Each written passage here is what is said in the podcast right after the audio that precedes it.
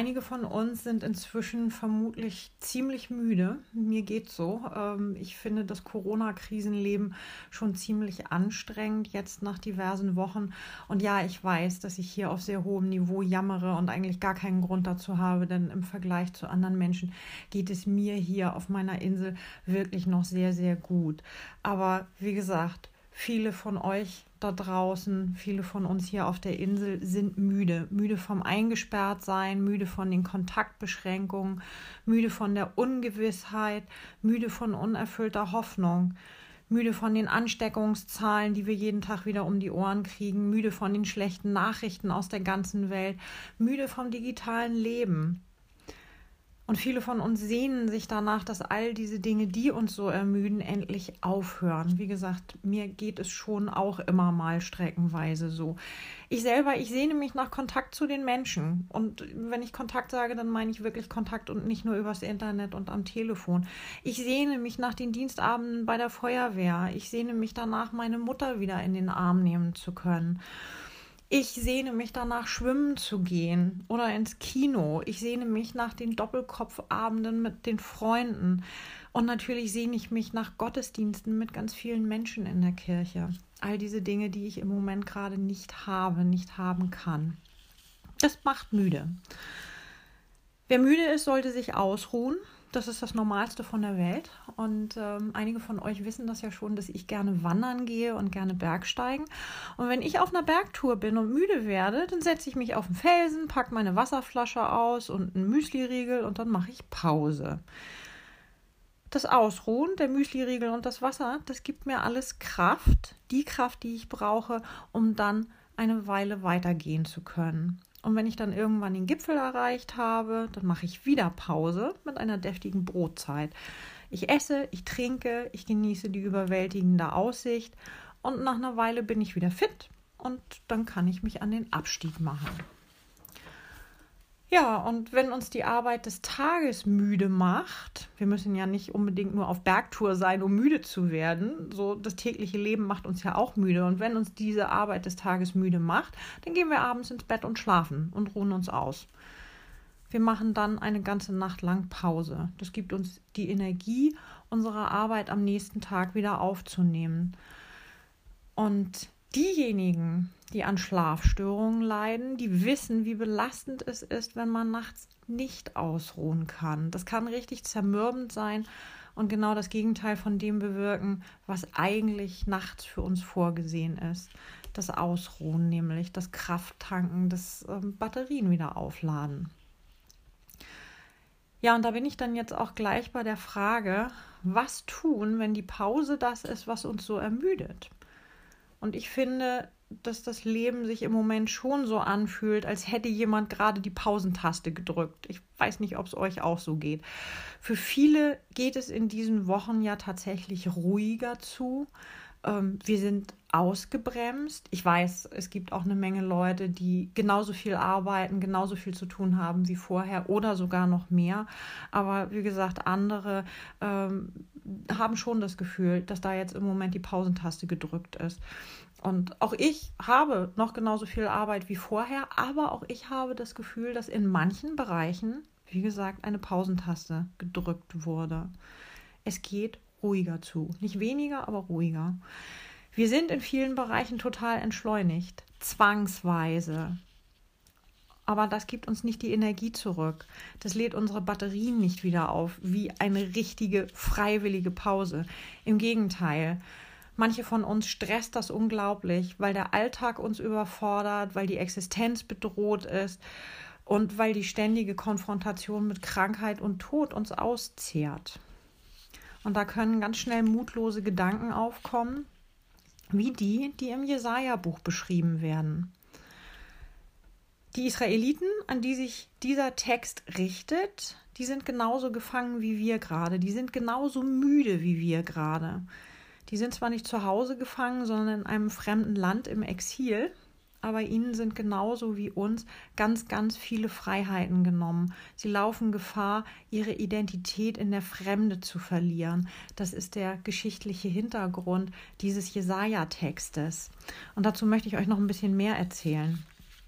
Damals war die Oberschicht des Reiches Israel nach Babylonien deportiert worden und die Israeliten sollten dort jetzt langsam von den Babyloniern assimiliert werden. Ich weiß, das ist ein Wort, das äh, kennen wir aus äh, Star Trek-Filmen. Aber das trifft die Maßnahmen ziemlich genau von damals. Assimilieren bedeutet ja durch Umwandlung angleichen. Und genau das hatten die Babylonier mit den Israeliten vor. Die Israeliten durften ihre religiösen und kulturellen Bräuche nicht mehr ausüben und mussten sich dem Leben der Religion und der Kultur der Babylonier angleichen.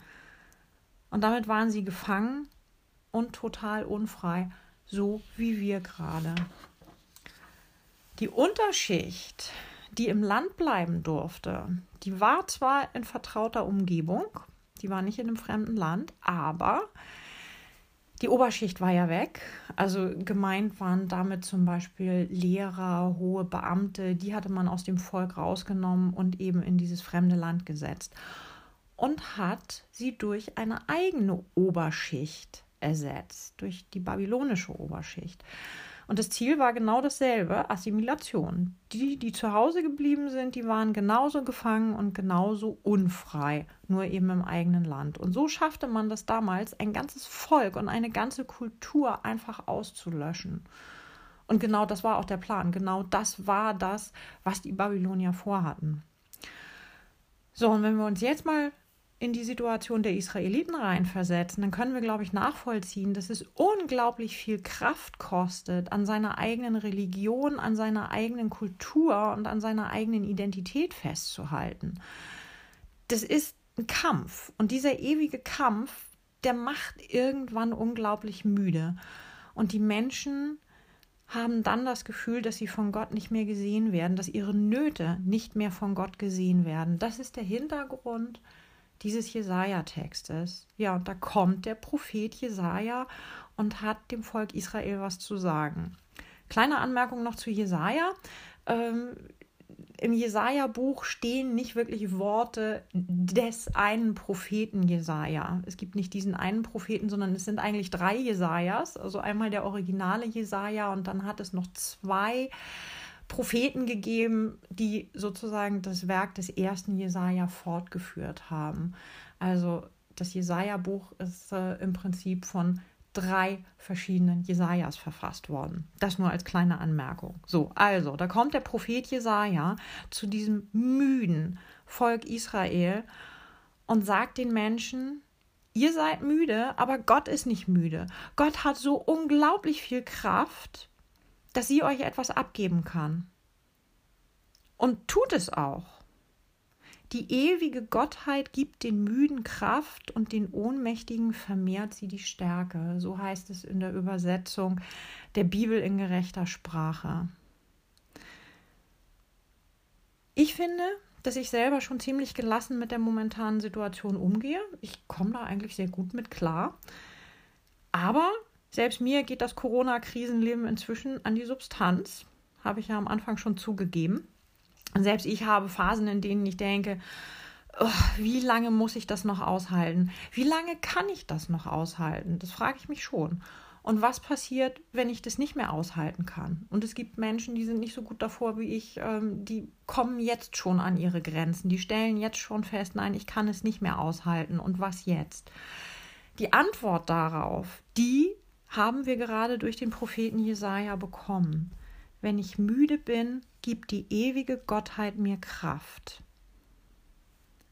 Wenn mich das Gefühl der Ohnmacht überwältigt, dann vermehrt sie meine Stärke. Und darauf kann ich vertrauen, darauf muss ich vertrauen, wenn ich die Wochen des Corona-Krisenlebens überstehen will. Darauf darf ich vertrauen. Denn Gott die ewige Gottheit hat ihre Kinder noch nie im Stich gelassen. Ja, ich gebe zu, dass Gott manchmal auf eine Weise wirkt, die ich nicht nachvollziehen kann. Es gibt Situationen, in denen ich absolut anders gehandelt hätte als Gott. Aber die ewige Gottheit wird schon wissen, was sie tut und warum sie es tut. Darauf muss ich einfach vertrauen. Und wie gesagt, sie hat ihre Kinder noch nie im Stich gelassen. Und dafür gibt es tatsächlich auch Beweise. Das ist jetzt nicht nur eine Annahme, eine Vermutung von mir, sondern da können wir in die Bibel gucken und nicht nur da rein, sondern das wird im Prinzip durch die Geschichte Israels bestätigt. Das Volk Israel durfte nämlich irgendwann aus dem Exil, aus der Gefangenschaft nach Hause zurückkehren und da alles, was die Babylonier zerstört hatten, wieder aufbauen. Sie durften ihr Leben wieder aufbauen. Die ewige Gottheit hat ihre Kinder noch nie im Stich gelassen und deshalb wird sie uns auch jetzt nicht im Stich lassen. Davon bin ich ganz fest überzeugt.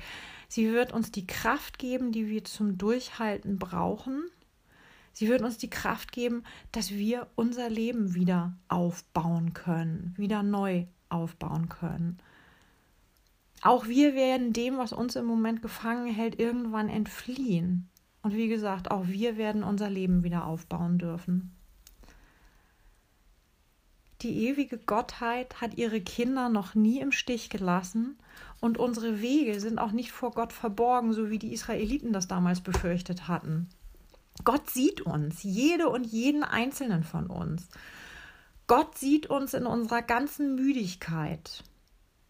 Und jetzt liegt es an uns, auch Gott zu sehen. Mit ihrer ganzen Kraft, von der sie uns etwas abgeben wird, wenn wir das brauchen.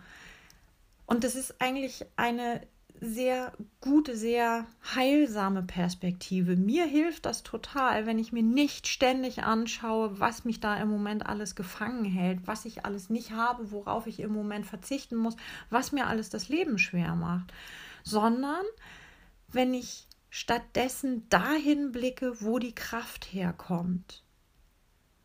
Mir hilft das, wenn ich sozusagen nach dem göttlichen Müsli-Riegel Ausschau halte. Und davon gibt es jeden Tag mindestens einen. Und das können ganz, ganz unterschiedliche Dinge sein. Das kann der Mensch am anderen Ende der Telefonleitung sein, der mir sagt, dass er oder sie mich lieb hat. Ähm, das kann der Spaziergang sein. Wenn ich hier am Klippenrandweg unterwegs bin, dann wird mir die ganze Schönheit von Gottes Schöpfung vor Augen geführt. Und das gibt unwahrscheinlich viel Kraft. Das können tröstende Worte sein, die wir in einer Instagram-Story im Internet finden. Oder im Jesaja-Buch. Oder das ist das Geschenk, das ganz plötzlich und unerwartet mit der Post kommt. Habe ich heute gerade erst gehabt und ich habe mich so riesig gefreut. Und äh, das vertreibt wirklich alle seelische Müdigkeit.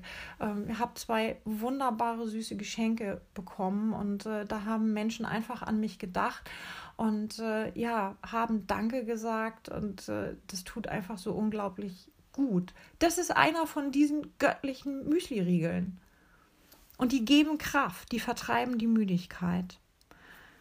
Und wie gesagt, das sind eben auch Worte in der Bibel, Worte wie die des Propheten Jesaja. Und mit den Worten des Jesaja nehme ich ganz viel Zuversicht mit in die neue Woche und ich wünsche euch allen natürlich dasselbe.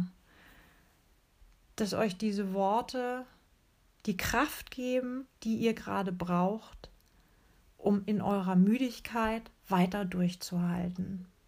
Bleib behütet. Amen.